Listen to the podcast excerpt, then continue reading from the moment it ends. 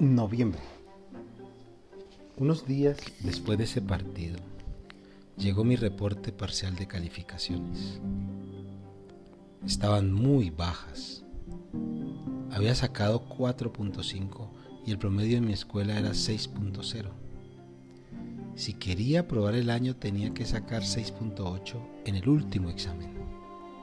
Cuando papá vio el número rojo, insuficiente, se puso muy serio y me dijo, estudiar es una cosa muy importante, hijo mío. No quiero que seas como yo.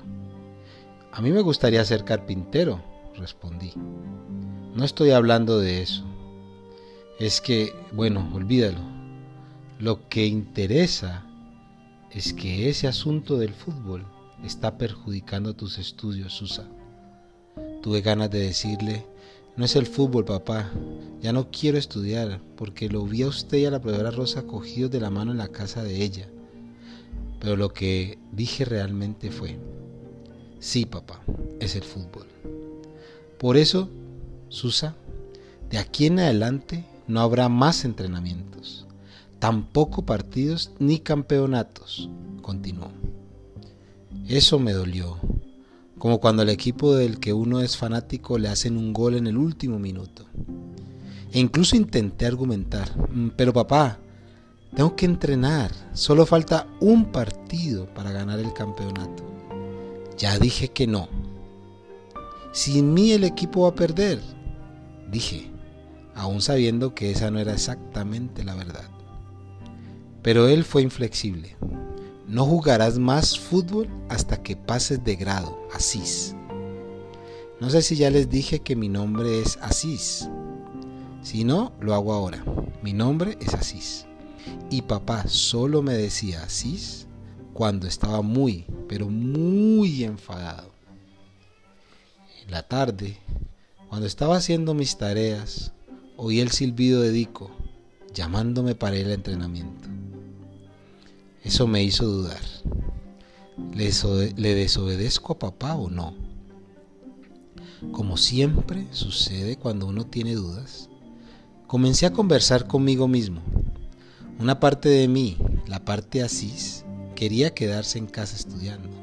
La otra parte, la parte Susa, quería jugar fútbol. La conversación conmigo mismo fue más o menos así. Creo que es mejor que no vayas. Creo que es mejor que vayas. Papá te ordenó que estudiaras, pero el fútbol es más entretenido. Sí, si vamos, nos va a dar unas palmadas. Eso si es que se entera.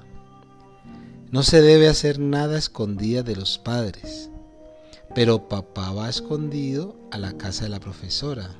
Hmm. Creo que me estás convenciendo. Piénsalo bien, Asís.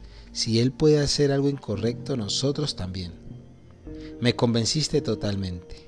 Inmediatamente después, mis dos mitades estaban saltando por la ventana. Cuando llegamos, los otros nueve jugadores ya estaban entrenando. Fuera del campo de juego, don Landao gritaba y Cenira y el señor Dondiño miraban con mucha atención. Dico y yo entramos a la cancha y estaba todo espectacular.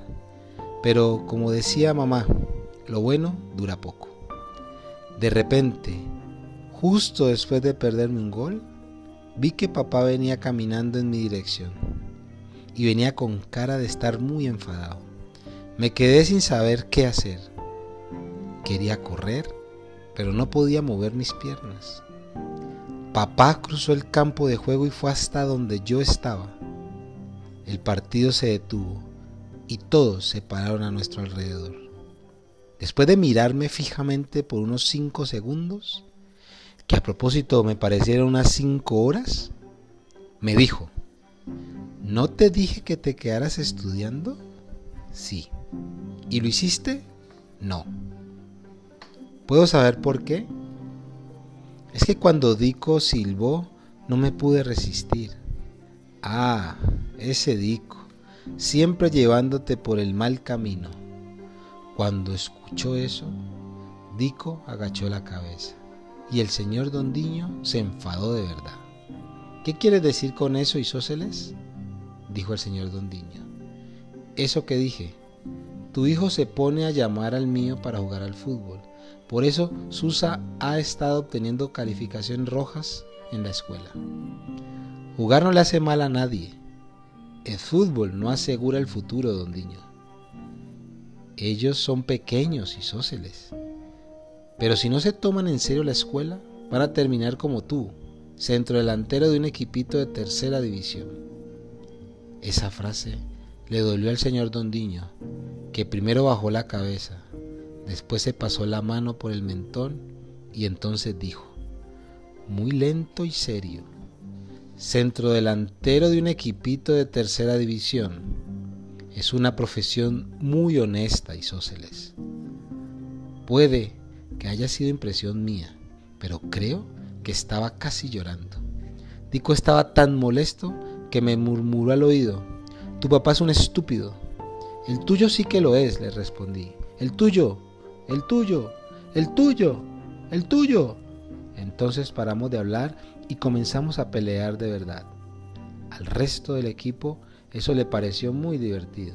Solo escuchamos los gritos, vamos Usa, dale Dico. Pero don Landao y nuestros padres terminaron la pelea y nos separaron. Dico se fue a su casa con el señor Dondiño y yo me fui con papá.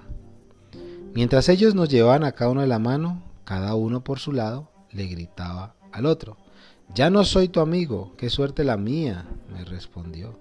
Nada de suerte, mala suerte, le dije. Suerte, mala suerte, suerte, mala suerte. Y estuvimos gritándonos hasta que uno ya no podía escuchar al otro. Estaba todo muy mal. No podía jugar más al fútbol. No soportaba mirar a la profesora. Zenida me daba vuelta la cara y no me hablaba más con Dico. Peor aún, papá seguía saliendo todas las noches y yo sabía a dónde iba. Entonces tuve una idea para terminar con esta historia. Me iba a poner en el techo de la casa de la profesora e imitaría la voz de un alma en pena que le ordenara parar de hacer lo que había estado haciendo. En la noche, cuando vi que él ya había salido, salté por la ventana y me fui corriendo a la casa de la profesora por otro camino. Salté el muro y muy despacito fui subiendo el tejado. Enseguida papá llegó. Esperé un momento y puse una voz bien ronca, tan ronca que incluso voy a escribirlo con otro tipo de letra. Isóceles, te habla un alma en pena. Isóceles. Yo ya tenía planeado obligar a papá a no visitar a la profesora y si hubiera tiempo a que dejara que ese chico tan simpático, Susa, jugara fútbol con sus amigos. Pues no logré nada de eso, porque antes de que dijera cualquier cosa, el techo se rompió y caí en medio de la sala. Me levanté lo más rápido que pude. Cuando me puse de pie, Vi que los dos estaban mirándome asustados. Permanecimos un tiempo allí, sin que nadie pudiera decir una sola palabra, hasta que dije, lo sé todo. ¿Así? ¿Ah, preguntó la profesora. Sí, dije con cara de enfado. Discúlpame, Susa, estoy muy avergonzado. Debería habértelo dicho, dijo papá. Y es que no es fácil contarle a un hijo que uno es analfabeto. Cada vez que tú me pedías que te ayudara en tus tareas, me sentía el hombre más bobo de la tierra. ¿Sabes? Nunca fui a la escuela. Creo que por eso quiero tanto que tú estudies. Eso me cogió por sorpresa. E hice lo que todo el mundo hace cuando se lleva una gran sorpresa. Nada. Me quedé parado, mudo, solamente escuchando hablar a papá. Pero ahora ya aprendí a leer y a escribir, Susa. La profesora Rosa me lo enseñó todo y no fue nada fácil. Al comienzo no sabía ni coger el lápiz. Ella tuvo que coger mi mano gruesa y torpe para que pudiera dibujar las letras. Tu mamá también me está ayudando. No le había querido contar nada, pero después que se lo dije, hasta me compró un cuaderno de caligrafía. Ya soy un crack. Mira nada más mi letra, puedo incluso ayudarte con tus tareas, dijo. En ese momento me mostró su cuaderno y estaba verdaderamente espectacular. Pero ahí, no sé por qué, me dieron ganas de llorar y salí corriendo para mi casa, que es una buena cosa para hacer cuando no se sabe qué hacer.